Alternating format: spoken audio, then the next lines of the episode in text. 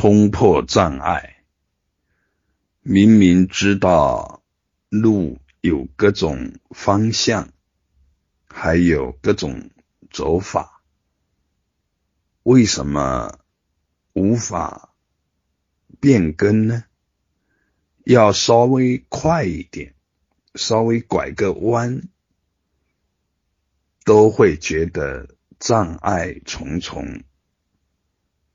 难以有丝毫的变更，分明都是一些障碍在阻拦，怎么能够冲破呢？最有力量的障碍，也是根本的障碍，是认知的障碍，各种各样的事情。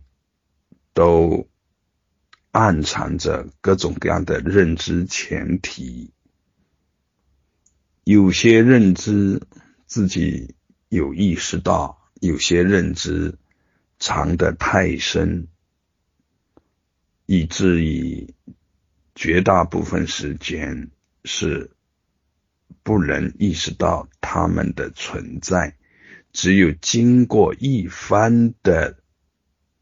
痛苦下一番的功夫，才能突然间看到这些障碍，都是因为执着而凝固而形成。人我执、法我执，都是因为潜在的暗藏的认知在维护着他们。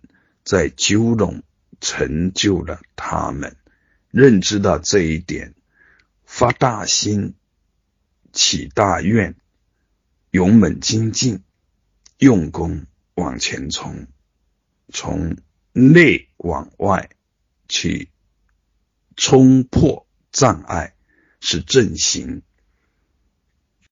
平常也有说，外部的冲击。也能冲破障碍，但是外部的冲击是加，如果没有内在的程序持，就形成不了加持的效果。